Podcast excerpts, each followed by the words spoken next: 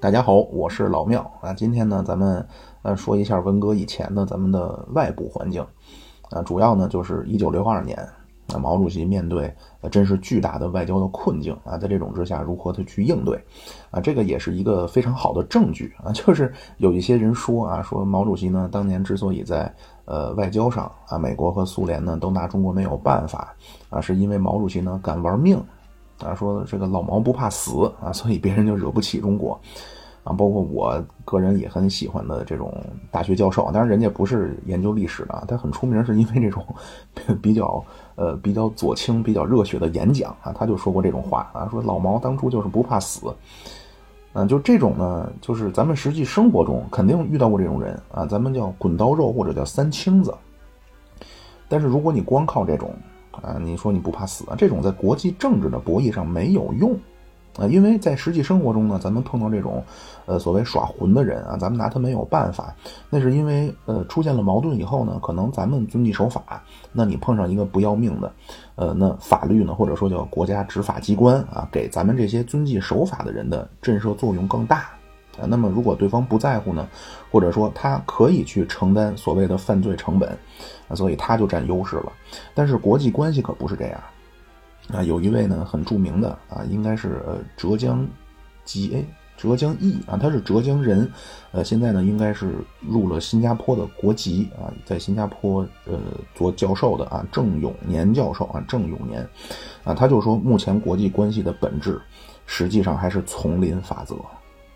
啊，或者换一句比较有诗意的语言，就是目前国际关系上呢，呃，人类实际上还没有进入文明阶段。啊，所以如果在政政这种国际政治的博弈上，你说你不怕死，那么你的结局就只有死。啊，你说你光靠啊，说我茅房拉屎脸朝外，那肯定是不行。啊，那么六二年呢，咱们能够平安的化解外部的威胁，啊，显然不能说你就靠不怕死啊，谁来了我跟他拼了啊，我跟你同归于尽了。啊，那样的话呢，咱们的这个新中国肯定肯定早就没了啊。那么当时的背景是什么样呢？啊，咱们著名的美国的汉学家费正清啊，他说六二年是所有的对新中国的威胁汇聚在了一起啊。咱们当然之前也提到过一些啊，再简单的回顾一下：五九年的九月啊，赫鲁晓夫去访美，和艾森豪威尔去会谈啊，包括呢这次他去参观了美国的农村啊，参观以后呢就 大受刺激。赫鲁晓夫呢，在美国啊看到的这种广袤的农田啊，一望无际的玉米大豆，啊，回去以后呢，就说啊，苏联也要开始开发西伯利亚，啊，要把西伯利亚种满了玉米，啊，所以咱们网上呢就调侃啊，说赫鲁晓夫如果按中国古代呢，呃，有一个庙号啊，叫苏穗宗，啊，因为种玉米嘛，玉米有穗子啊，所以赫鲁晓夫叫苏穗宗，啊，后面的勃列日涅夫呢，因为他。带满了勋章啊，所以勃列日涅夫叫苏勋宗。那么呢，就是这会儿呢，咱们觉得苏联变了啊，这个也是事实。因为根据最经典的革命导师列宁的理论啊，叫只要有帝国主义就有战争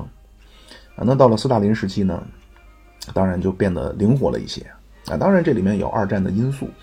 啊，因为当时呢，苏联实际上是独立支撑了啊，就是西欧全部沦陷。啊，那么在欧洲大陆上能够抵挡纳粹德国的呢，只剩下苏联。那英美当然不希望欧洲大陆全部沦陷啊，所以后来在德黑兰、呃，在雅尔塔，包括波茨坦，啊，苏联呢就和所谓的帝国主义啊，实际上就采取了这种合作的方针。啊，那这个是不是就和呃列宁主义不一样了呢？啊，因为那列宁主义，那你怎么能和帝国主义搞合作呢？啊，当然这个咱们也不能说就是斯大林他修正主义了。就严格的说，实际上是从斯大林开始啊，真正的这种理想的共产革命啊，实际从斯大林开始就结束了啊，因为斯大林是一个很现实的人啊，但是呢，很快冷战爆发了，就又不行了啊，这个将来咱们再详细再开一个冷战的坑啊，咱们再详细说。总之，冷战的爆发呢，它有所谓必然性和偶然性啊，这个咱们以后再说。那么到了赫鲁晓夫时期啊，就开始逐渐的去和西方去缓和。五六年苏共二十大啊，就提出了三和政策，啊，到五九年呢，赫鲁晓夫访美啊，实际上是希望能够和美国去，呃，探讨是不是有一种所谓美苏共治的这么一个模式。啊，就是回到了四四四五年的苏联的道路了，啊，当然也有点像，就是二零一零年左右啊，美国提出了一个方案，就是美苏呃美美中共治啊，它叫 G 二。当然咱们呢就是没有理他那么赫鲁晓夫呢，呃，从美国一回来啊，马上在九月三十号到十月二号就访问了北京啊。但是呢，这次因为印度的问题啊，包括因为炮击金门当中的问题啊，双方就不欢而散了。啊，咱们呢觉得这个炮击金门呢，你赫鲁晓夫呢，你说这说那，你叫干涉中国内部事务啊。但是赫鲁晓夫觉得呢，这个炮击金门呢，当然是中国内部事务，但是它会引起远东的国际形势的问题。啊，这个其实就很类似，就是五六年苏共二十大的时候啊，赫鲁晓夫做了一个秘密报告，后来毛主席呢就说啊，说你这么大的事儿，你应该提前商量。赫鲁晓夫就说这个是我们苏联自己的事儿。毛主席说：“这个当然是苏联自己的事儿，但是关系到一个全球共运的这种这么重大的决定啊，还是应该提前商量商量啊。”但是当时呢，毛主席也并没有再再多说什么啊。那是炮击金门啊，其实也很类似。那毛主席就说呢：“台湾的事儿是中国自己的事儿。”啊，赫鲁晓夫就说：“这个是中国自己的事儿，但是关系到远东远东的局势啊，你应该提前说一声啊。”包括其他的事情啊，什么响尾蛇导弹。啊，包括实际上赫鲁晓夫是被骗来的嘛？啊，就是老人家啊，因为这个所谓联合舰队、长波电台，啊，就故作啊，所谓大发雷霆啊，这样赫鲁晓夫来了，来了之后呢，咱们就发了一个声明啊，然后炮击金门，这样让美国人误判了啊，觉得这个炮击金门肯定是赫鲁晓夫啊到北京俩人商量好了炮击的啊，这个之前节目咱们也都说过啊，但是赫鲁晓夫呢，他可能是觉得你这实际上是欺骗我感情了。那所以就愈演愈烈。那么到五九年，赫鲁晓夫访问北京啊，庆祝建国十周年。那么最终的结局就是双方不欢而散。呃，那么苏联的最高领导人呢，再来访问中国，就是三十年以后了。那就是一九八九年，戈尔巴乔夫访问北京。啊，但是呢，就是赶上，呃，赫鲁这个这个戈尔巴乔夫是五月中旬来的。啊，但是当时咱们的呃天安门广场呢，就。就是很狼狈啊，这 都明白。那么五九年赫鲁晓夫访华回去以后，啊，中国在六零年的三月就连续发了三篇文章，啊，表面上都是说南斯拉夫啊，但是实际上说的都是苏联，啊，苏联也发了文章，啊，名义上是说南斯拉夫，实际上说中国，啊，那么到了六月啊，世界工联会议上，呃，中国就开始去派发呃批评苏联的手册，啊，那么苏联代表呢，当场就带着东欧的代表团就退场了。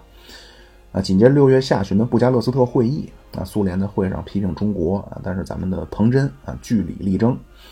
那回来以后呢，苏联就安排撤走专家啊，这些之前咱们的节目也都说过啊，包括六十年代初啊，就是咱们国内无比困难啊，还要给苏联还钱啊，这个当然其实用今天的眼光来看呢，我是觉得也没什么。啊，就是如果说你说你的什么花呗、借呗，你房贷、车贷你还不上了啊，银行不管你什么理由啊，你必须得还钱啊，你不还肯定把你的抵押给你没收走啊。那么人家要求你去按时还钱呢，这叫本分啊。能理解你的困难呢是情分啊，但是你不能说啊，你怎么不理解我们的困难啊？你你是个坏人啊。当然这是我觉得啊，但是当时呢，咱们就觉得啊，苏修逼债啊，这让国内更加的雪上加霜。同时呢，西南，啊，西南就是和印度，啊，其实中国和印度呢虽然是邻国啊，但是也是古国，但是历史上从来没有过不愉快，啊，印度呢也是据说啊上下五千年啊五千年的历史，最早是古埃及时代，啊，印度就产生了印度河文明，啊，后来原因不明啊，这文明消失了，然后北方呢来了雅利安人，啊，征服了当地土著，就建立了恒河文明。啊，包括创立了种姓制度啊，包括佛教啊，都诞生了。那么到公元前的六世纪，那就是咱们的春秋时期，呃，波斯的大流士啊，就征服了印度河平原，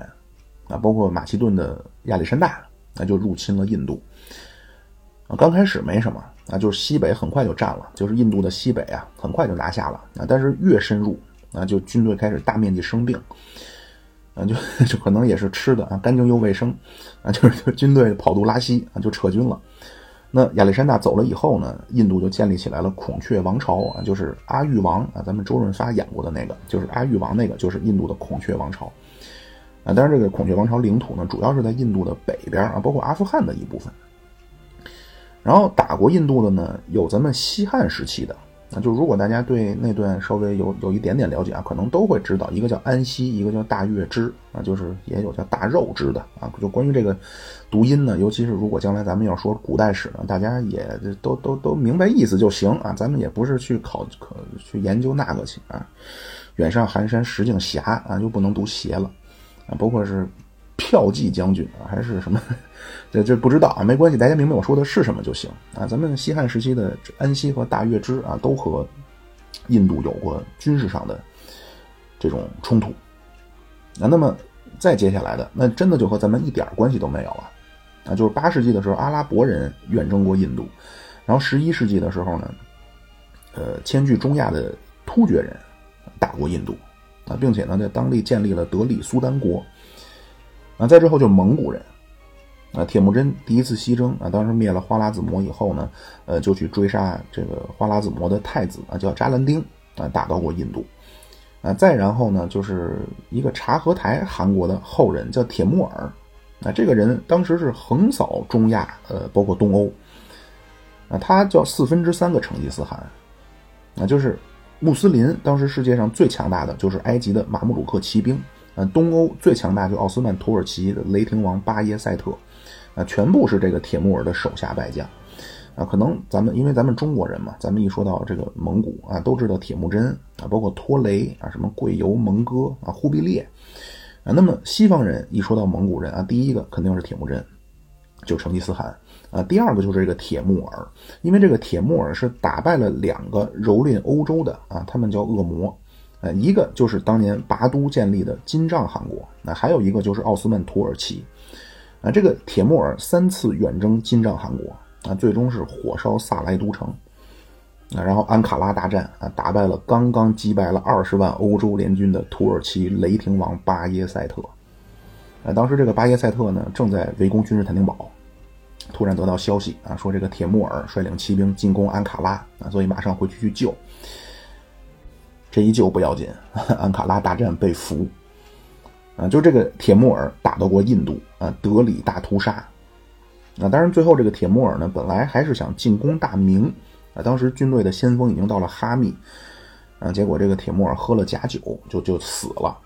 啊，就是当时明朝正是朱棣，啊，就是铁木尔对朱棣啊，这个是没有发生，但如果真要打起来，肯定非常精彩。啊，这个朱棣也了不得，呃，也是那种天生战神的皇帝啊，和什么李世民啊。什么刘裕啊、刘秀啊，包括朱元璋啊，那全部是属于第一梯队，就是能打仗的皇帝啊。但是很不幸的呢，就是这个铁木尔病死了。那么铁木尔的后人消灭了阿富汗人啊，就建立了莫卧儿帝国。嗯，所以印度在被殖民以前啊，实际上和印度发生这种不太愉快的关联的。啊，你像什么安西大月支啊，这和当初呢和西汉关系还行啊，是要一起夹击匈奴的。但是其他的，你阿拉伯人啊，阿拉伯人是阿巴斯王朝刚建立就和咱们的盛唐就爆发了达罗斯之战。呃，突厥人，突厥是灭了柔然以后就一直是咱们北方最大的威胁。啊，到隋唐终于给打跑了。呃，蒙古人就是入主中原以前也是和咱们中原嘛，就和宋朝是敌对的。啊，这个铁木儿是突厥化的蒙古人，啊，所以实际上印度和咱们没有任何历史上的仇恨。啊，那接下来印度就是被殖民，啊，英国人的东印度公司，这个咱就不先展开，就就就不展开了。啊，就这个东印度公司实际上应该是世界上最早的现代性质的国有企业，啊，包括这个东印度公司为了筹钱，啊，就是因为他要出航嘛，为了筹集资金去探索东方。啊，当时采取了一个呢，就是发白条啊。后来这个模式演变了，就是今天的股票啊。因为当时呢，你说你要去东方去探险啊，没有钱，那你像传统，你说借钱，比如说我借你一百啊，明年我还你一百一。但当时的情况呢，那说去探索神秘的东方啊，也不知道是什么结果，所以就发明了一个新的模式，就是今天你给我钱啊，将来呢，咱们去富饶的东方啊，如果获得大量的财富，那么。把这些财富按照比例分给你们，啊，如果说咱们去东方啊，什么都没有啊，人全死了，船被烧了，那这你这钱就没了，啊，如果说赚的盆满钵满啊，那么你相应赚的也多啊。所以今天咱们一说股票啊，叫股票的价值取决于未来现金流的价值啊。包括股票为什么叫 stock 啊，就是英文啊，股票叫 stock，因为就是所谓一一摞子白条啊，这一大摞的白条啊，这一摞英文叫 stock。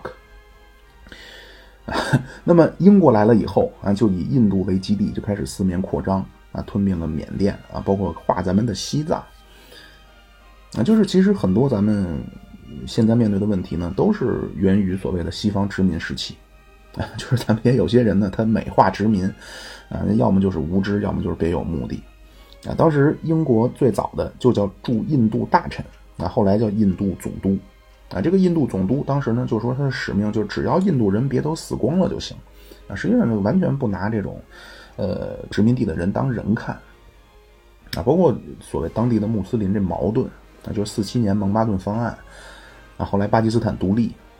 啊，后来克什米尔冲突啊三次，啊，最后七十年代，呃，印度支持孟加拉独立，啊，七一年印巴断交，然后巴基斯坦呢经过深思熟虑啊，就投入了中国的好朋友的怀抱啊，一下好到了现在。啊，就是总之呢，历史上印度和咱们这种中央王朝。完全没有交集，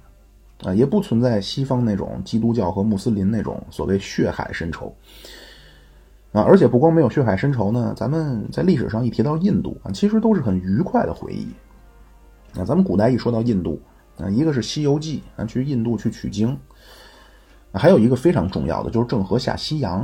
啊，在印度呢，当时是一个非常重要的中转站，啊，所以按说中国和印度不应该存在任何问题。啊 就是几千年啊，虽然说离得也很近，在一起时间也很长，但是从来没爆发过正面冲突。但是那问题就来了，那印度二战以后独立啊，印度呢就觉得自己要继承当年大英帝国留下的地方，但是问题是当年英国很多地方是巧取豪夺啊，就是英国单方面就拿走了或者就划走了。啊，这个的性质和所谓中国晚清签的那些，就当然主要是和沙俄啊，就和那些的性质完全不一样。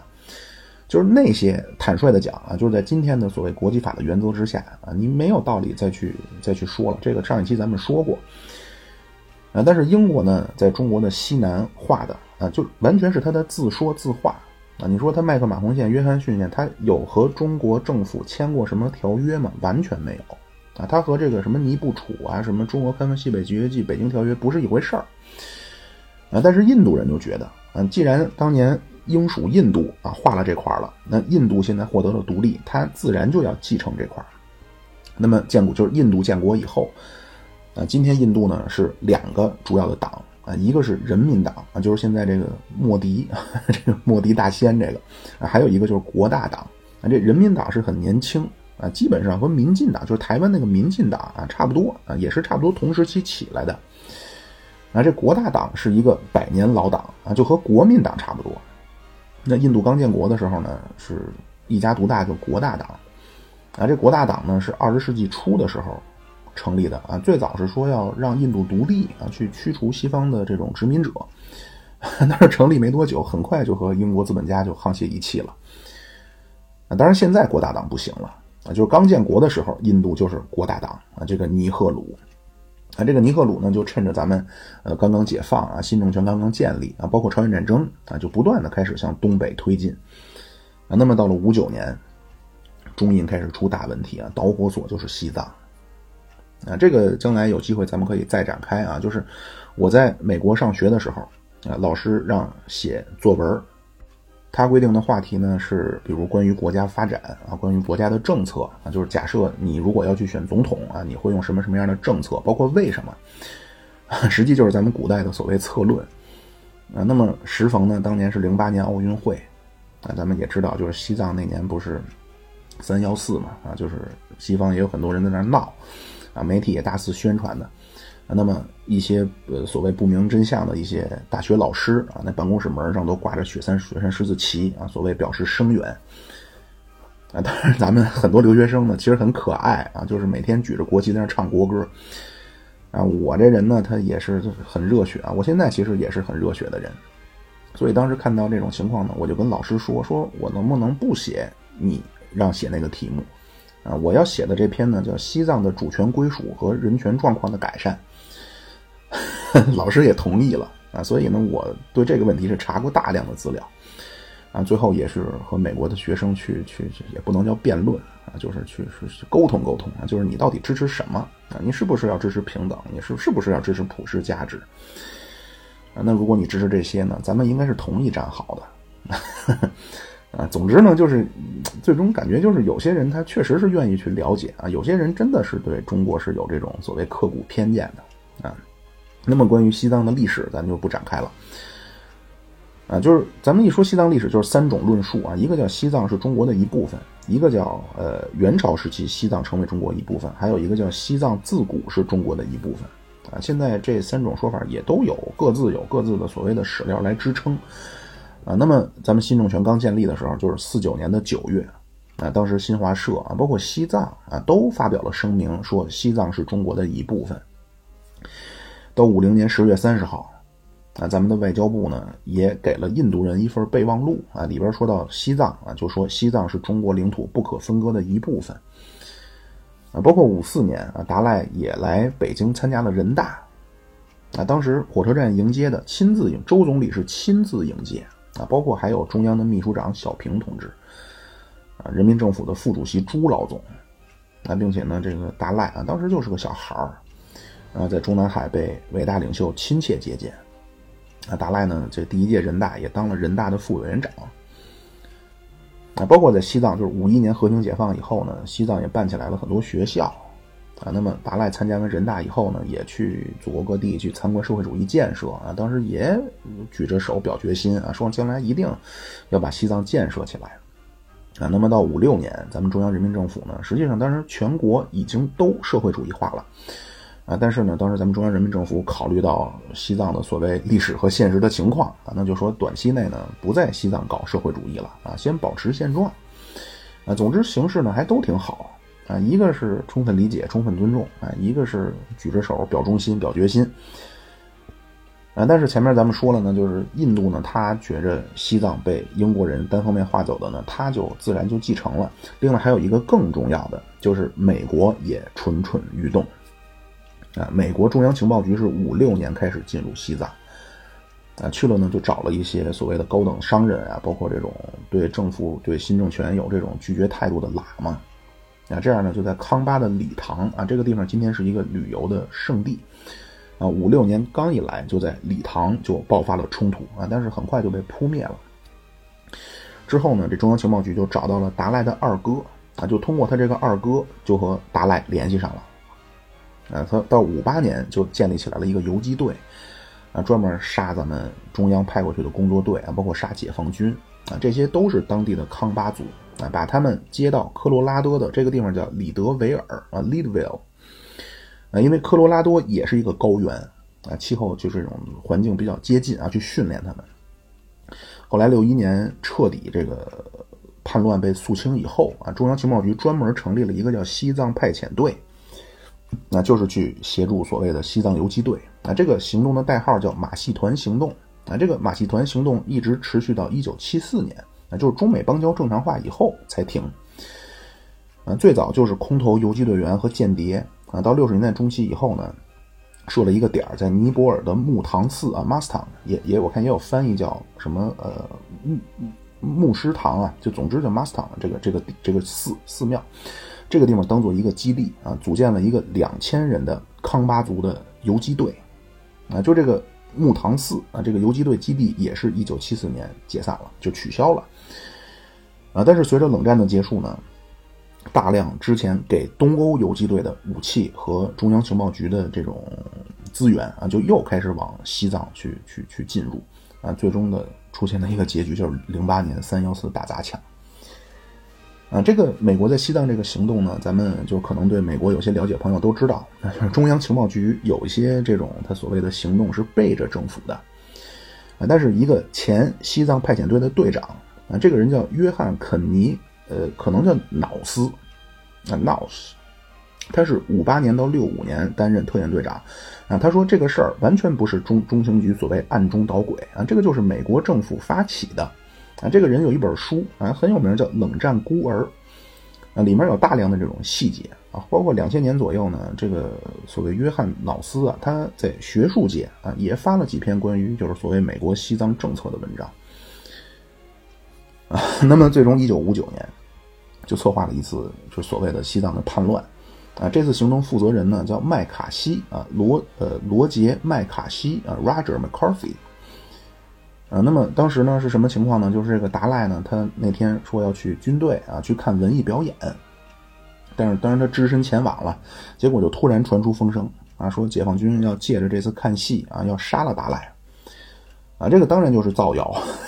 但是因为西藏的文化啊，就是藏族文化是咱们所有少数民族文化里最丰富的。啊，但是同时呢，就是西藏人的这个宗教思想也很重啊，所以一听说啊说要除掉达赖。啊，很快 就就黑云压城，啊，这样这个达赖呢倒没怎么着啊，在西藏军区的一个藏族的副司令反而被打伤了，啊，包括这个叛军呢就包围了西藏军区的啊，包括办公机关啊，并且还突袭了当时拉萨河口的驻扎的一支解放军，啊，但是很快呢，咱们中央的命令一到，中央命令叫彻底平息叛乱，开始进行民主改革。啊，这个命令一下来，那自然就在军队面前很快就被扑灭了。啊，当时西藏军区的司令就是张国华，啊，很快几个据点就拿下。啊，最终呢是大昭寺里的啊放下武器，呃投降啊，拉萨的叛乱就结束了。啊，紧接着就是去清扫周边的几个几个地方，最终到六一年啊彻底肃清，啊，包括西藏的农奴制度也就被废除了。啊，就几百万的农奴翻身把歌唱，啊，就六十年代这西藏的歌曲啊，北京的金山上啊，这个咱们我不知道，应该也都听过啊，就是而且他是要用这种西藏的腔来演唱啊，北京的，啊，我不不唱了啊，嗓音状态不对。那么 就是当时西藏人当然是对咱们的北京啊，对毛主席非常的感激啊，就真正翻身的这种农奴。啊，那么达赖那边跑出来，啊，一路上都是有中央情报局的飞机给航拍，啊，就是要营造出一种所谓的英雄创世纪啊，就是摩西带着门徒穿越红海的史诗感。啊，那太困难了，因为那 喜马拉雅山呀，这太饥寒交迫了，受不了了，就飞机上扔点东西下去，啊，最终达赖带着十万人啊，穿过了喜马拉雅山的山口，走了半个月就跑去了印度。啊，其实当时前线就问啊，说是要死的要活的，你要现在说想收拾了他啊，手拿把掐。结果呢，毛主席说呢，就说天要下雨娘要嫁人啊，想来的咱们欢迎，想走的咱欢送，啊，这样就让达赖走了。啊，但是达赖去了印度呢，就是本来毛主席是希望达赖出去啊，成了叫惶惶如丧家之犬，啊，最终呢还是觉着祖国母亲的怀抱比较温暖，不就回来了吗？结果这个尼赫鲁叫热情接待，啊，当然他不知道啊，他这一热情接待，那上了老人家黑名单了，啊，就是尼赫鲁当时不是还挺美啊，觉着啊，我接待了达赖啊，是不是我在西藏就得了民心了呢？啊，所以当时他提出了所谓的边界目标那，这样中国和印度就摩擦一下就升温了，啊，到六二年四月，咱们两次去召回印度政府啊，去强烈抗议啊，说。一个是你军队连续进入，不，当时不光西藏，包括新疆。一个是越境啊，还有一个呢，抗议印度在中印的边境大量的呃去设置新的军事据点。那么到五月呢，印度它除了入侵印呃西藏的东部和西部啊，甚至呢开始在中国境内增设军事据点了。啊，咱们又三次召回印度政府啊抗议，啊到七月。印度军队入侵了新疆啊，并且呢，向当时咱们这个边防的哨所主动射击了。那二十二号，咱们再次强烈抗议啊。到九月十三号到二十七号，印度军队又越过了麦克马洪线啊，就是麦克马洪线已经比实际上的所谓中印边境已经靠北了，他又越过了麦克马洪线啊，在中国的西藏设立了新的军事据点啊，并且向咱们的。边防部队开火啊，大肆打伤咱们中国的边防战士多少多少人啊！九月二十一号，咱们再次向印度政府提出抗议。那这个就是西南。那么东南啊，东南主要就是美蒋。啊，六二年美澳新啊，在堪培拉举行了一个安全部长理事会啊，决定增兵东南亚。那实际上这个时候已经进入越南战争第一阶段了啊，叫特种战争。呃，美国呢，就是因为新中国啊全面倒向了苏联啊，包括后来的朝鲜战争，所以美国在东北亚的政策等于就失败了啊，所以呢决定转头进入东南亚。啊，越南是五四年正式分成南北啊，但是和朝鲜半岛类似啊，就是越南是说好的是十七度线，但是双方呢就冲突不断。包括北越是学咱们的所谓农村包围城市啊，大量的游击队在南方啊，到九零年年底，基本上南方的农村就都被北越游击队控制了啊，所以东南亚啊也岌岌可危了。就是如果咱们站在美国的视角，二战结束的时候，东北亚最关键的国家就是中国啊，但是蒋介石跟美国盟友关系好的不得了，但是中国呢，没想到 短短三年啊，蒋介石被打到台湾去了。啊，咱们新中国呢又宣布了倒向苏联，啊，再然后的朝鲜战争啊，新中国一下又给美国来了这么一下，啊，东南亚呢，就是之前越南、柬埔寨这都是法国殖民地，啊，然后被打跑了，啊，北越呢也是势如破竹，所以六一年五月，当时肯尼迪呢就派了四百个特种兵和一百个军事顾问，就先进入了南越，啊，到六二年四月，肯尼迪又派了五千个海军陆战队。进入了泰国，那么看到亚洲即将掀起波澜，咱们台湾的蒋介石呢也开始按耐不住反革命的野心，开始调兵遣将啊，准备反攻大陆。啊，他呢总是希望就是可以利用美国啊在亚洲搅起的这种天翻地覆啊，最终可以回归大陆。啊，就这个阶段，台湾满大街的宣传画都是烟囱啊，都是画的工厂啊，就是完全进入一种准战时体制。那到六二年六月，当时杨成武、许世友给毛主席汇报啊，就说最近东南这个蒋介石呢蠢蠢欲动。毛主席就问说，如果台湾反攻了，大概能有多少军队呢？啊，杨成武说，呃，可能最多能有十五万人。啊，那么在这种情况之下，那就是西北、呃西南，包括东南都有压力。啊，咱们伟大领袖怎么出招呢？最大张旗鼓的动作，还真不是对苏联和印度。啊，而是在东南，啊，当时咱们在呃台海一线啊开始增兵布防，啊，这个可能过去咱们看六十年代初的这种历史不太注意这这块儿啊，就当时咱们的部队调动啊，美国的中央情报局报告说这个是朝鲜战争以来中国大陆最大规模的军事调动，啊，六二年的六月十八号，当时美国的国务卿拉斯克接到一份报告，啊，这个报告叫希尔曼报告。啊，说现在中国那边的情况非常严重了，啊，因为中国大陆很可能会展开一次，呃，规模非常大的军事行动，啊，这次比五八年就是炮击金门那次啊，说比五八年的情况更加危险。啊，因为现在中国大陆有新装备了，那，并且这个报告呢说现在中国大陆的军事行动啊，很可能要加剧美国和蒋介石的矛盾，啊，说北京现在是完全掌握主动权。啊，一旦军队就位，一旦开打，蒋介石必然有要求，啊，到时候美国等于就得被动的去应对了，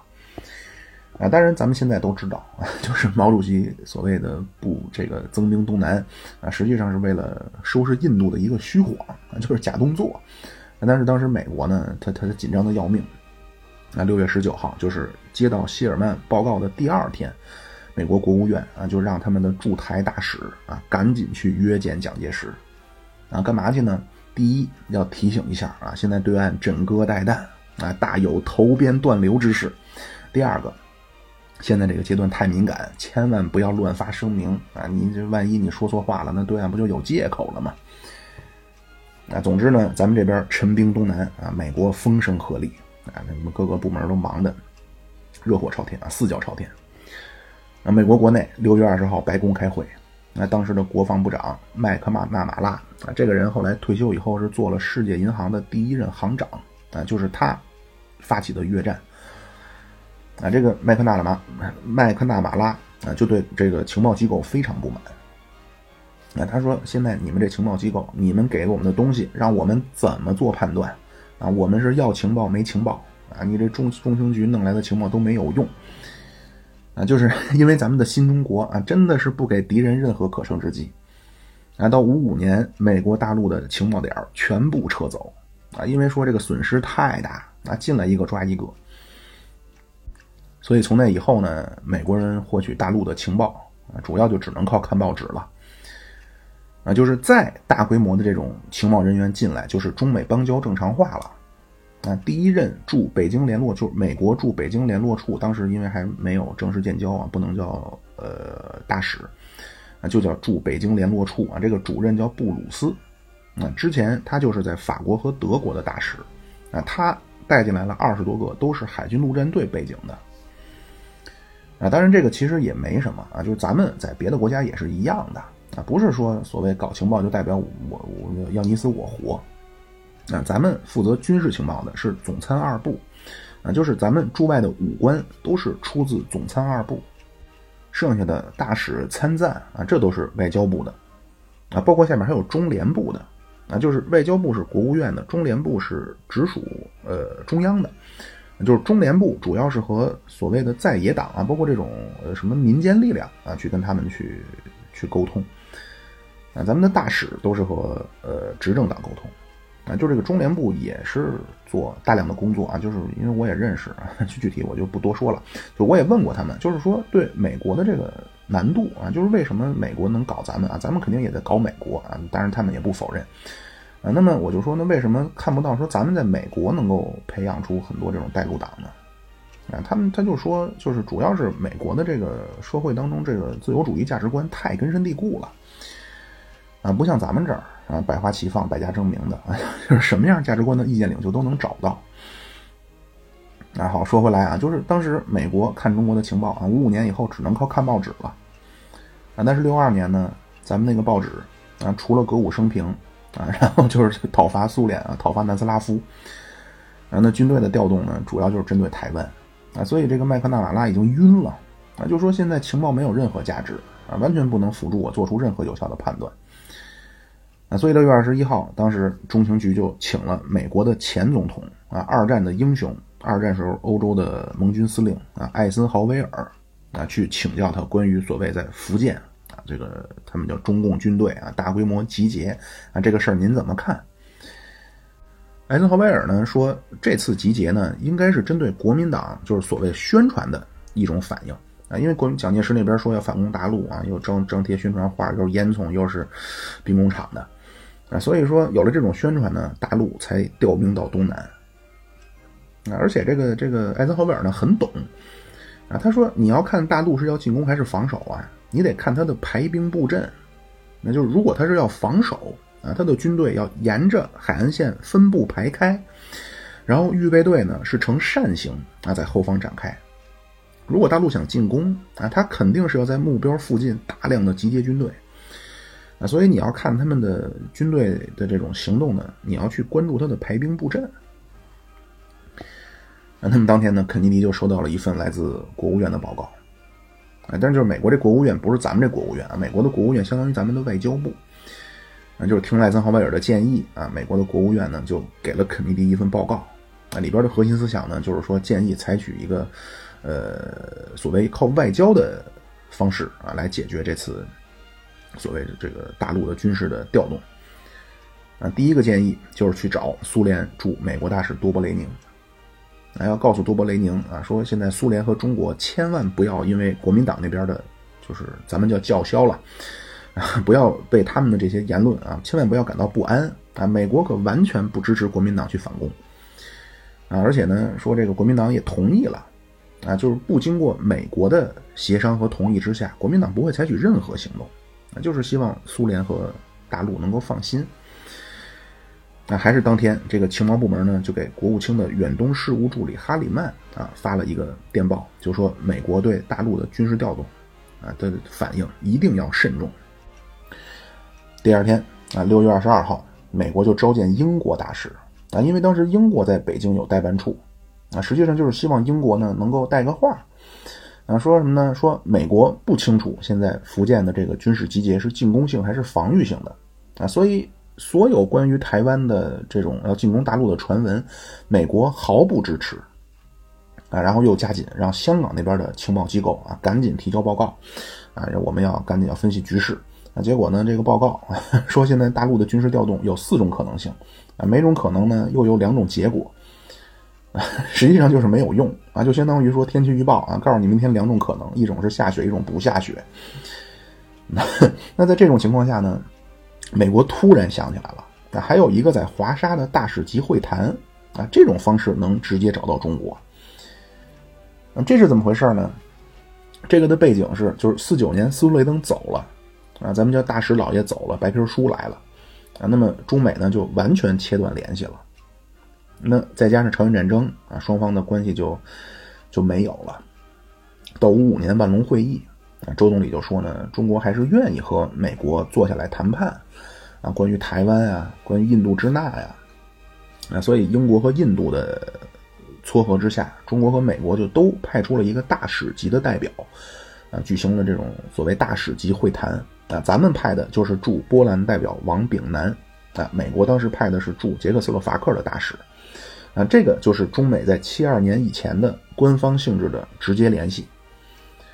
啊，当然咱们每次呢，就是说 希望美国能够离开台湾啊等等，所以从五七年开始，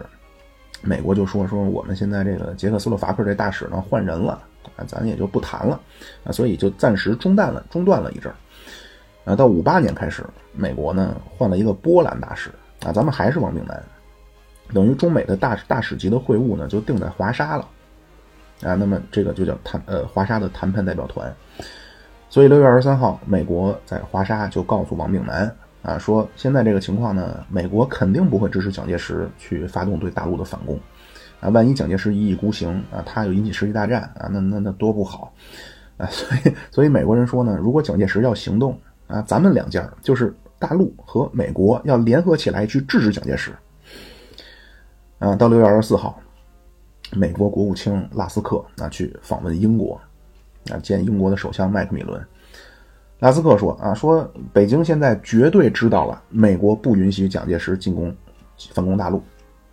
啊本来是想说看看英国那边有什么反应啊，包括说看能帮什么忙，结果没有想到啊，英国首相麦克米伦啊那会儿可能呢还是有这种大英帝国那种心态啊，他一听美国说这个啊，直接麦克米伦劈头盖脸。说这简直我无法理解你们美国对中国的政策。啊，说现在你你们美国要干的呀，不是什么保证北京知不知道你们不支持蒋介石反攻大陆。啊，说现在你们美国当务之急干的第一件事儿，要承认新中国，啊 是不是就是这个大英帝国啊？还是还是很有全球视野的。啊，就是本来这个拉斯克啊，等于是来求救来的，啊，去求安慰啊，结果没有想到麦克米伦啊，叭叭给上了半天课。啊，这个麦克米伦呢就说啊，说现在不是说你担心什么双方战略误判，而是你们美国的中国政策逻辑上就说不通。啊，说现在你说出大天儿啊，你也得让北京政府代表新中国了，那是不能叫新中国啊，就是北京政府代表中国。啊，说你美国怎么还能让一个在台湾的一个什么什么人坐在联合国的中国的席位上？啊，这个麦克米伦的结论呢，就是说你们美国的这个做法，任何逻辑都无法理解。等于本来是来求安慰的啊，结果让人卷一顿。那么正在这个关键时刻，啊，伟大领袖亲自审了一篇文章啊，发在《人民日报》，叫《全国呃全国军民要提高警惕，准备粉碎蒋匪帮的军事冒险》。啊，这个一出，美国又晕了。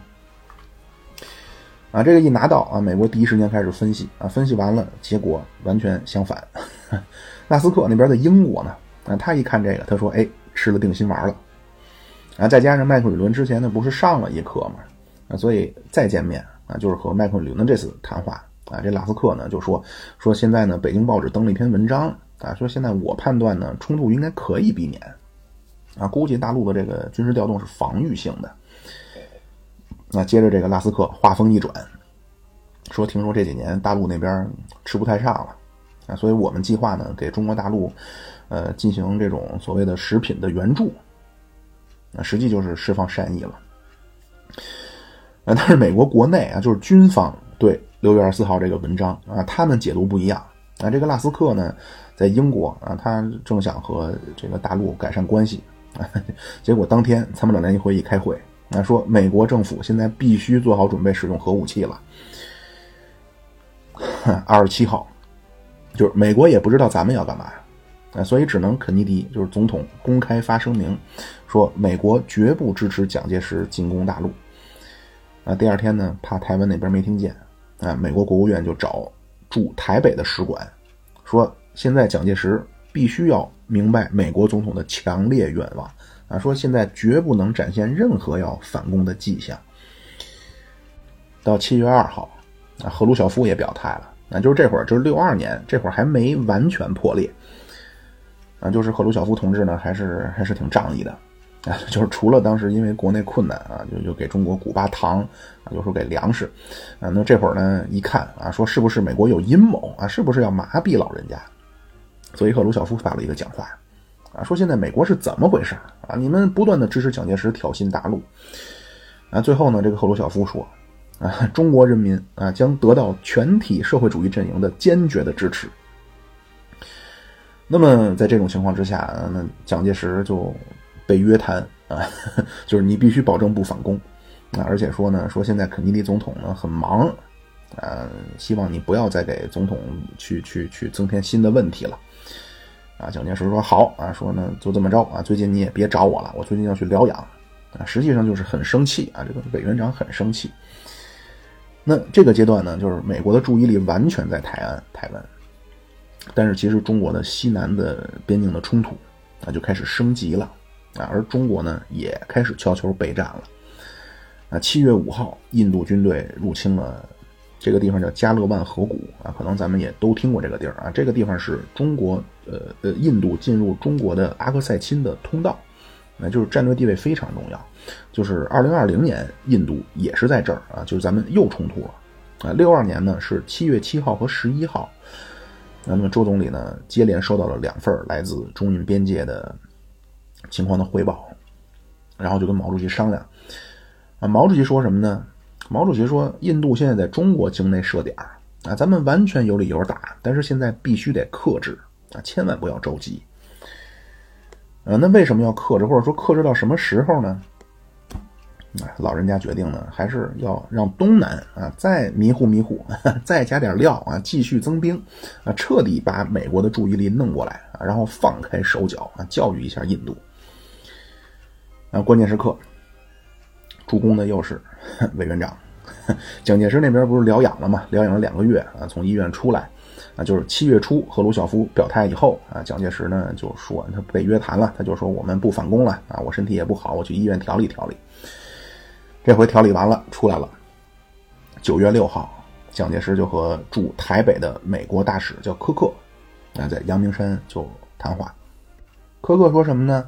啊，他说现在中共的军队啊，已经在福建的沿海集结部署完成了，啊，而且这些部署的军队呢，比六月份以前的，就是常驻的那些军队力量强得多。那现在美国的判断呢，是大陆的这个新的部署，主要目的是防御，啊，当然了，也不能排除进攻的可能性。啊，那说我这是不是两头堵呢？不是两头堵。啊，为什么我们现在不能判断大陆的意图呢？因为我们没有可靠的情报。啊，所以我们很难做出就是真正有指导性的这种决定。那蒋介石说啊，说你也不要怪我们没有情报，只要你对大陆采取军事行动，啊，很快我就能给你亮出来所谓可靠的情报。啊，蒋介石说啊，说现在国民党有很多情报，啊，但是我不方便告诉你们。啊，行动发起之前，我不能让任何人知道啊，不能让任何人看见或者摸着这些情报的来源。这柯克一听啊，说那你这是不是忽悠我？你是玩弄我的感情？但是又觉着那万一真有呢？那所以就说呢，说现在美国呢还是希望这个行动最好限制在小规模的空降啊，因为咱们有条约啊，就之前杜勒斯他们弄的啊，叫共同防御条约啊，你要主动进攻了，你不就被蒙了吗？那蒋介石说，那你要这么说的话，那我可要重新考虑美台共同防御条约了。那蒋介石说什么呢？他说：“现在大陆人民无比渴望着国民党。他说你现在这么弄，那一方面呢，你又说反攻大陆是中国人的内政；那，一方面呢，你又在我这横扒了竖挡不让。啊，说我们国民党当然是说话算话啊，但是如果形势不允许了啊，我只能被迫重新考虑新条约。”啊，柯克听他这么一说啊，吓一跳啊，说那这个新条约的这个问题啊，那已经超出了我一个大使的职权范围了。啊，如果你对条约不满，你可以让你在台湾的，呃，不，你让在华盛顿的你们台湾的大使啊去提出来。那蒋介石说什么？蒋介石说啊，我说条约的事儿是你先提的条约。那现在的情况呢是，这个条约完全限制了我们回大陆了。那柯克呢就说，现在呢，我们总统很忙啊，他承担着整个世界安全的责任啊。那么咱们五四年这个条约说好了嘛？啊，咱们双方要一致行动嘛？啊，蒋介石说行了，你别说了，我当然知道总统很忙。啊，我也很理解，我也不想让他老人家操心啊，所以你就让你们总统宣布啊，反攻大陆是中国内政，美国不管啊。这样呢，第一，你美国说不管了，苏联肯定也不好管；第二，我这边有解套了啊。那科克肯定不能回去说，那总统你就说吧，你别管他们了啊，你就发个声明。所以说，所以呢，他就说说你们要反攻大陆，你得要军火援助吧。啊，我们现在美国呢，这北约那边经济压力也很大啊，我们没法帮你。蒋介石说：“我也不白要，我自己花钱买还不行吗？买你出口的军用物资还不行吗？对吧？你你要说你不卖我，那你你这就叫禁运或者叫封锁，那这是对盟友该干的事儿吗？”那他这么一说，柯克没招了，只能转达给国内。刚好呢，当时美国参谋长联席会议的主席啊换人了。换上这个人呢，嗯，就是可能之前节目听过的也知道，这个是朝鲜战争期间和咱们交过手的美国第八集团军的司令啊，泰勒将军啊，就是在朝鲜的美国的第八集团军啊，最这个司令最早是沃克，然后就是二次战役给美军打晕了嘛，然后撤退的时候太匆忙啊，在汉城布置防线，沃克车祸死了，然后换上了李奇微。然后等李奇微接任了麦克阿瑟，当了联合国军的司令以后，第八集团军的司令就是范弗里特，那就是雪岭、伤心岭，包括上甘岭时候的那个。那后来范弗里特退休了，第八集团军的军长就是这个泰勒。啊，在朝鲜联合国军的司令是麦克阿瑟、李奇微、克拉克，啊，就是这个泰勒。啊，那新官上任肯定得走访一圈啊，那么六二年的八月九啊九月八号。啊，泰勒到台湾又见了蒋介石。那蒋介石跟泰勒就说：“啊，那说苏联现在肯定不会帮忙啊，说苏联和毛泽东，啊，他们这关系可能你们不清楚啊，他们的历史上恩恩怨怨太复杂啊，所以现在咱们要放开手脚啊。”所以泰勒回国以后，九月二十号给政府写的报告。啊，里边呢就说，现在我们的判断是黄河以南啊，共产党如果丢了政权，啊，就是蒋介石的军队如果反攻打到黄河以南啊，苏联都不会出手，所以现在最好是跟蒋介石明确态度，啊，都明白什么意思吧？啊，就是说跟蒋介石就说你就打了就完了，啊，等于说这个是军方的意见上来了，啊，但是这个关键时刻呢，那个国务院这个时候没时间研究远东的问题了。啊，因为六二年九月出了一个什么事儿呢？加勒比海啊，突然风起云涌啊，就是所谓的古巴导弹危机。啊，这个事儿简单的背景呢就是这样啊，就是九月初呢，当时苏联宣布啊，要和古巴达成一个援助协议啊，给武器给专家。啊，那美国肯定不干所以肯尼迪呢马上就发表了一个对古巴的政策声明。啊，就是说，如果古巴接受了对这这个来自苏联的援助，美国肯定就要对古巴动外科手术了。那就是实际上大家也可以联想一下，就是最近的俄罗斯和乌克兰的这个这个情况。啊，但是呢，后来苏联人还是啊，就是实际上就是运了一批中程导弹啊到哈瓦那啊，当然表面上说是设备啊，但是实际上就是导弹，并且针对肯尼迪那个讲话啊，当时塔斯社发表声明说，现在美国蓄谋入侵古巴。啊，并且警告说，如果入侵古巴，就意味着战争。但是塔斯社这个声明一发，第二天肯尼迪针锋相对，那说只要威胁到美国的安全，美国必须采取行动。等于这双方较上劲了啊！就是这个这个六二年的古巴导弹危机是人类历史上最接近共同毁灭的啊！就是说两个大力士啊互相瞪着眼，比谁先眨眼睛。啊，当然，最后咱们都知道啊，这个赫鲁晓夫没有扛住啊，这肯尼迪呢成了美国人的英雄了。啊，但是同时，就在肯尼迪发表声明的当天啊，就是九月十三号，印度军队也开始大举越过麦克马洪线啊，在呃西藏的中国的境内设立军事据点了啊，并且又开始向咱们的边防的部队开火啊，打死打伤咱们的战士多少多少人啊。到九月十七号周总理发表声明，强烈谴责。啊，结果没有想到啊，换来的是印度的东段啊，派出来一个印度的王牌师，啊，叫红英啊。这个红英是这个师是参加过阿拉曼战役的。那二战的时候是配在英国的第八集团军，就是在蒙哥马利啊指挥下面的。那么毛主席听说以后呢，马上就说时机到了啊，就是就是毛主席身上有很多特点。但是其中有一个啊，我看大家说的很少，就是毛主席非常关注新闻，啊，或者叫非常关注信息啊，关注情报，就是毛主席一生都对新闻有非常高的兴趣。啊，在江西和在延安啊，那会儿当然条件也允许，毛主席就经常去满大街溜达啊，就跟各种人聊天啊，那解放以后呢，一方面工作也很多啊，另一方面呢，你说你是主席，你穿街越巷的也不太合适。啊，所以呢，一度啊是江青同志啊，就成为了主席流动的哨兵。就是毛主席跟人见面啊，打招呼，一般上来第一句话啊，不是说你吃了没有啊，都是问啊，最近有什么新闻呢？啊，那么一方面呢，根据你说的啊，他能了解一些最近社会上包括世界上的新动态；那另一方面，根据你关注的这些，你分享的这新闻，他也知道你是什么人。那比如一个说啊，那主席说最近有什么新闻啊？你说哎，最近迪丽热巴惊现机场啊，什么露出 雪白美腿。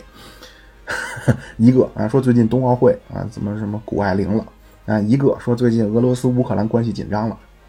一个说那个足球啊要成立青少年联赛了。就是根据你说的啊，那他心里大概就有数，你关注什么？你大概什么层次的了？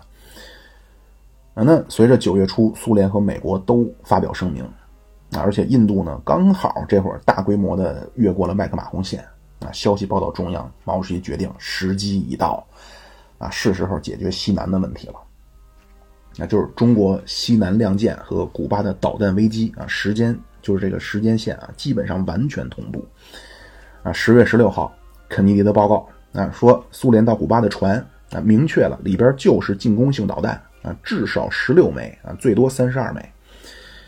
所以肯尼迪呢，就是十月十六号这天，肯尼迪就说要封锁古巴啊，然后用军事和外交的手段，必须让苏联让步。这个期间就是十月十三号啊，当时张国华就离开了北京，去了拉萨啊，就准备应战。然后不是十六号，肯尼迪就是决定要封锁古巴了。然后到十七号下午一点半。当然，毛主席和刘少奇啊，和周总理和朱老总啊，小平、彭真啊、陈毅、贺龙等等，就是聂荣臻啊、罗瑞卿等等开会，啊，就是讨论对印度进行自卫反击的问题。啊，七月份那会儿，毛主席还说啊，得克制啊，不要急于打，一下就变了。啊，毛主席说，如果中印开战，啊，美苏两个大国不用说，啊，很多不明真相的国家肯定站在他们那边。那保不齐蒋介石也要搞动作啊，看来呢，有可能有点孤立。啊！但是毛主席说：“我看不怕。”毛主席说：“只要前线打得好，咱们就是主动。”啊！我还是那句话啊，这毛主席说：“我还是那句话，与其跪着死，不如站着死。”啊！想让我们死也没那么容易。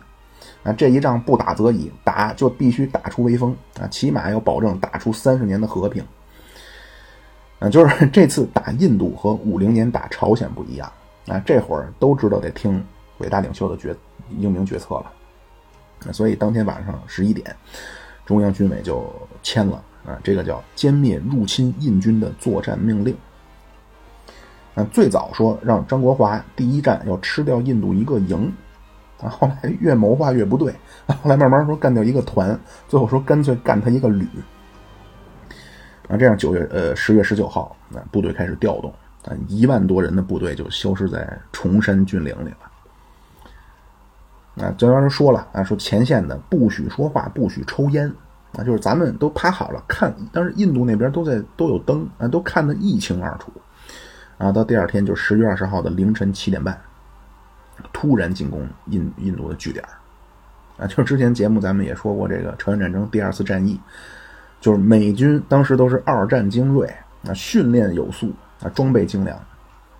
但是这个印度人呢，首先他。他就很憨厚，而且呢，咱们朝鲜战争啊，那会儿尤其初期啊，那咱什么武器？武器太差啊！这会儿咱们六二年全部换了苏式装备，啊，而印度人那边呢，用的都是二战时候英国淘汰的装备，啊，就是武器也不行啊，士兵素质也不行，所以咱这一下一下印度人就晕了啊，说这怎么山里全是中国人啊？小喇叭四面八方到处响。那本来说，那你士兵被突袭肯定得反击呀，啊，结果说反击都不知道反击哪儿，所以当天印度军队的建制全部被打崩，啊，就是完全就溃不成军，就兵败如山倒。然后很快就是五天到十月二十五号，解放军收复达旺，啊，那么 消息传到印度，啊，当时国防部长叫梅农，啊，就就就跟尼赫鲁去承认错误，啊，说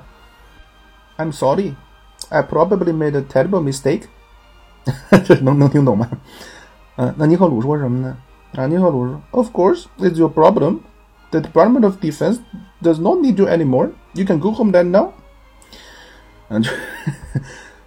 大概就这意思啊，就是总之，尼赫鲁啊一气之下就开除了国防部长梅农啊，说要亲手接管国防部。那么这期间呢，就是美国就完全顾不上了啊，就是十月二十二号。呃，肯尼迪决定封锁古巴，啊，古巴导弹危机就正式爆发。啊，当天呢，咱们就发表了一个声明，啊，说现在印度军队呢，他他他他越过了麦克马洪线啊，侵占了大片的中国领土，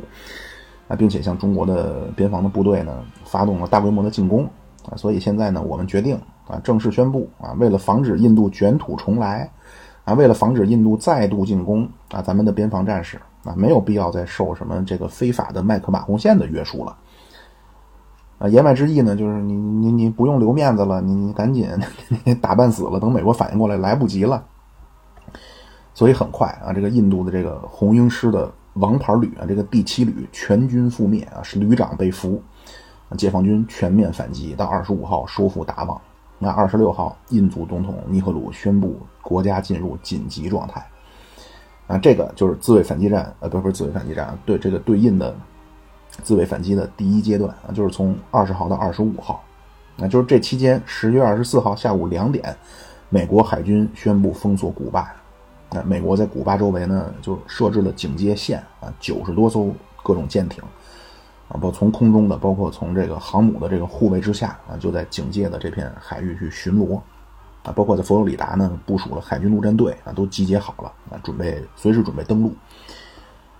那么联合国那边呢，就建议啊，说现在美苏双方呢都停止向古巴运送运送军火三周，啊，并且呢，美国那边暂停封锁。那么十月二十五号，赫鲁晓夫同意这个啊，但是肯尼迪不接受，肯尼迪说必须在古巴撤走苏联的武器，啊，那么十月二十六号上午，美国就强行检查了第一艘苏联租的，就是开往古巴的船。那当天晚上，肯尼迪就接到了赫鲁晓夫的信。那这个信里边，赫鲁晓夫呢，实际就是承认了错误。啊，说这个古巴呢，现在确实是有苏联导弹。啊，说我们以后不再运了。啊，我我鲁莽了。啊，那么在古巴的啊，可以运走，可以销毁。啊，但是呢，你也帮我个忙。啊，就是古巴的我撤走。啊，土耳其的你撤走。啊，因为土耳其一方面连着外高加索，就是什么格鲁吉亚、阿塞拜疆。呃，亚美尼亚这些，那当时也都是苏联的一部分。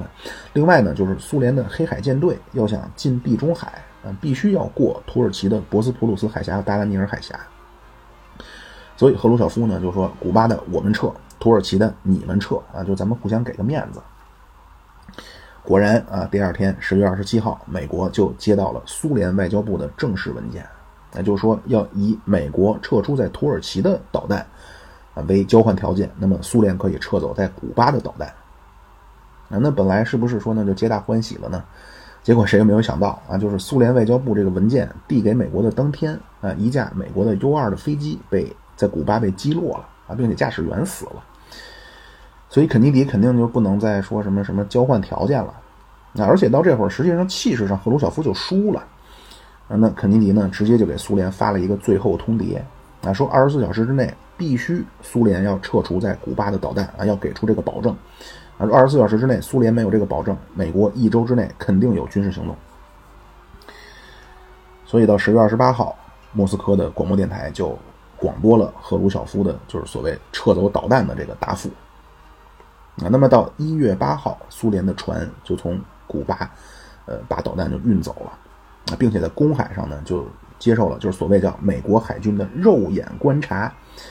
啊，实际就是搜船啊，就是很屈辱啊，这个基辛格就说，就是说古巴导弹危机以后，苏联实际上再也不敢挑战美国了。啊，并且呢，这个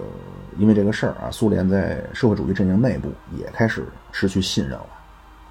啊，那么到十一月二十号，肯尼迪就宣布，呃，结束封锁。那二十一号，苏联也对军队解除了动员令。啊，这样古巴岛的危机就结束了。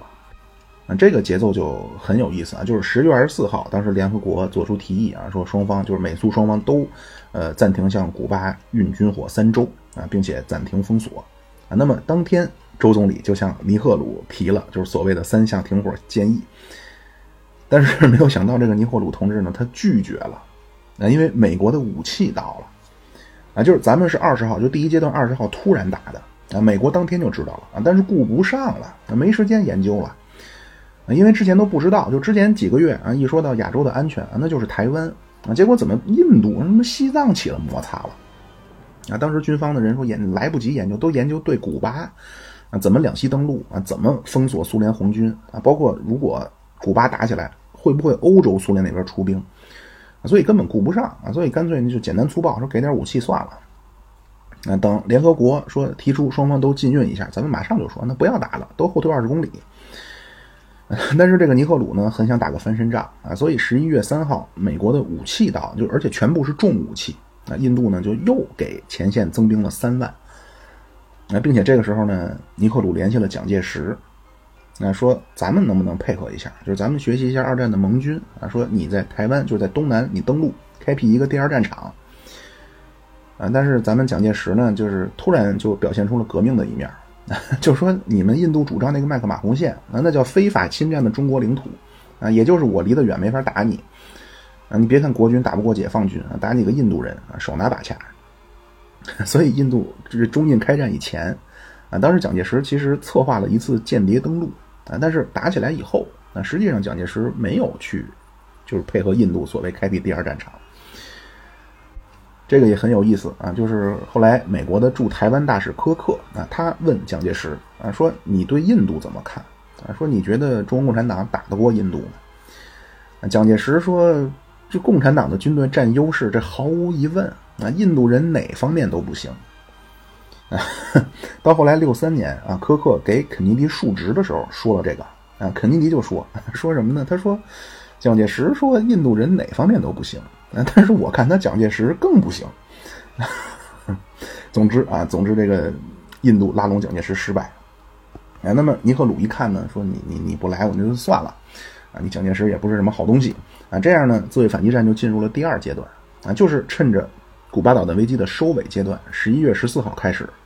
啊，当然当天是印度先向中国军队发起了进攻，啊，结果没有想到一进攻进攻失败，嗯，印度原计划是十一月十六号是尼赫鲁的生日，啊，本来是想献礼，啊，结果十四号进攻玩脱了，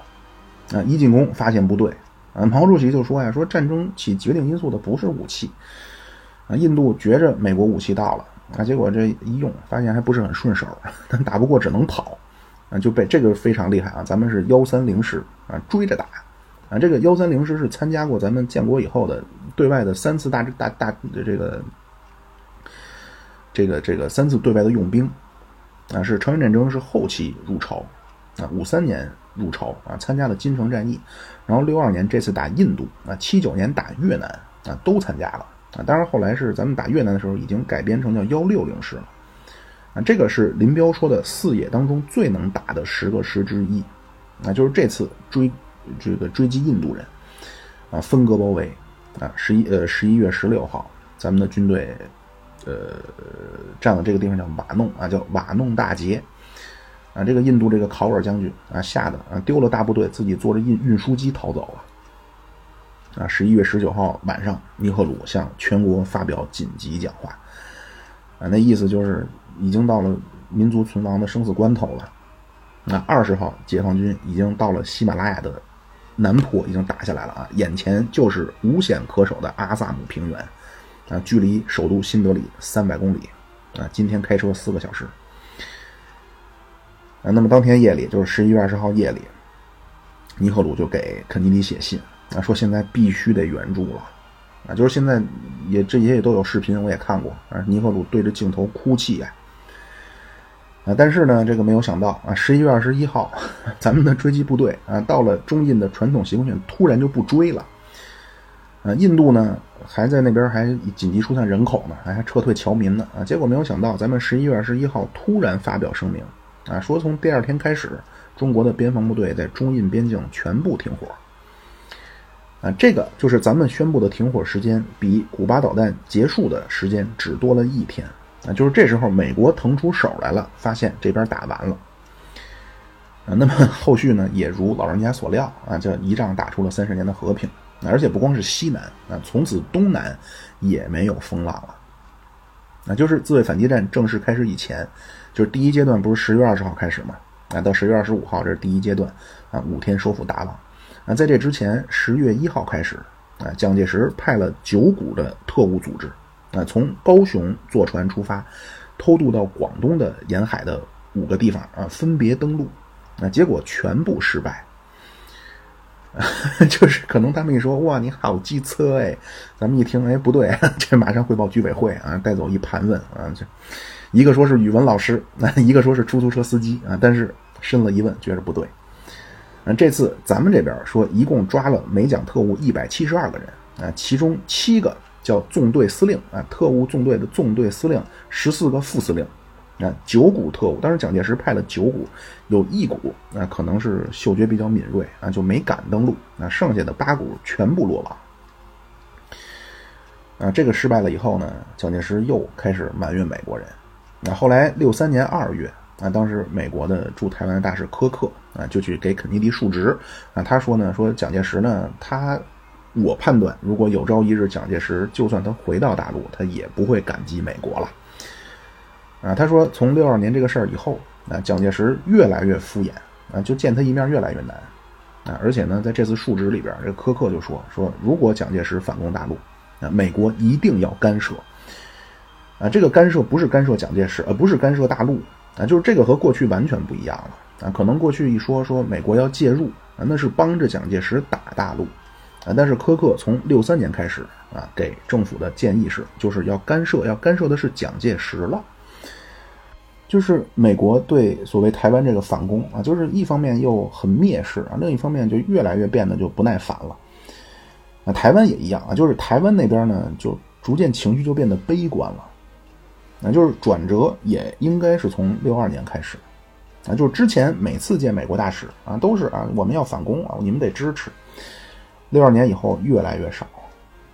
然后到六三年九月啊，当时蒋经国去访问华盛顿啊，九月九号就见了中央情报局台北站的站长，这个人叫克莱恩，啊，蒋介石就跟他说啊，说除非大陆内部出现反抗运动啊，否则在未来的十八个月里，台湾不会发动任何军事进攻了。啊，包括这次呢，蒋介石和呃不，这个蒋经国和当时美国的总统国家安全事务特别助理啊，这个人叫乔治邦迪。啊，蒋介呃，这蒋经国跟他说说，国民党政府现在承认美国的领导地位，并且我们允诺啊，绝不会去所谓去冒战争的风险去进行任何行动啊。今后国民党呢要更侧重于政治而不是军事。然后到十一月，国民党开九大，那就修订了政策啊，确定了一个新的战略啊，叫反共复国总体战。啊，里面呢说现在大陆是主战场，台湾海峡是分战场，而且更关键的里边说反共的斗争现在要从军事转移到政治、经济和文化领域了。那实际就开始淡化军事行动了。啊，当然后面还有一个蓝狮计划啊，还有一个火炬五号计划啊，都是反攻大陆的啊，但是都被麦克马拉纳马拉给否了。啊，到六六年三月，当时美国就明确说了，那说美国的军事援助将不会支持中华民国的政府反攻大陆。那最后一次就是六七年啊，六七年三月，当时蒋介石呢想借着越战啊提出说，现在呢是不是有机会中华民国去颠覆大陆的这个所谓政权啊？现在是最好的时机。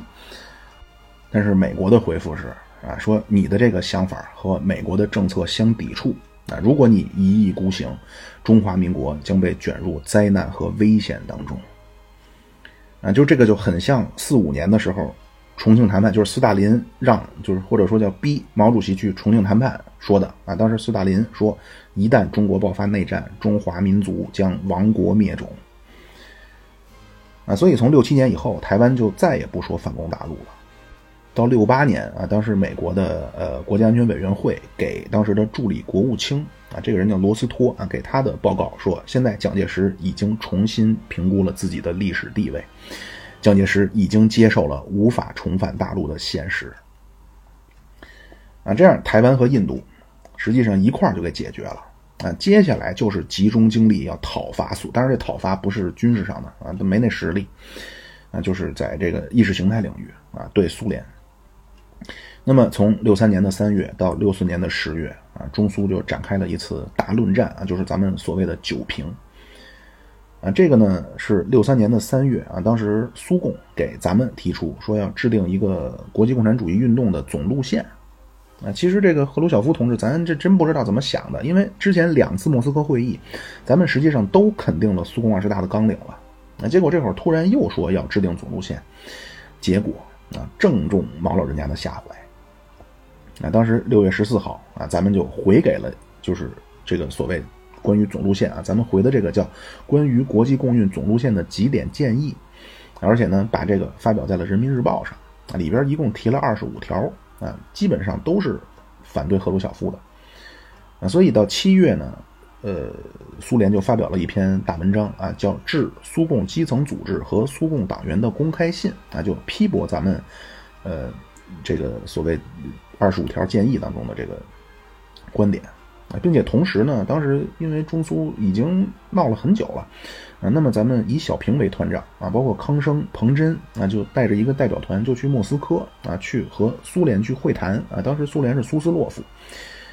结果在会谈期间呢，这个所谓苏联的给基层组织和党员的公开信啊，苏联就把这个在报纸上发表了啊。这样呢，咱们就说，那你这会谈没有诚意啊，咱们就回国了。啊，实际上从这会儿开始啊，就是从六三年的呃七月，就是咱们小平为团长啊，去和苏斯洛夫的这次会谈以后，那实际上中苏的命运就确定了啊，就是决裂了啊。那么回来以后呢，一直到六四年的七月，在毛主席和小平的率领之下啊，咱们就连续发了九篇大文章啊，就是所谓的九评啊。第一篇呢叫《苏共领导和我们分歧的由来和发展》。那就听起来好像还是一个陈述的方式啊。到最后一篇，题目已经叫《论赫鲁晓夫的假共产主义及其在历史上的教训》。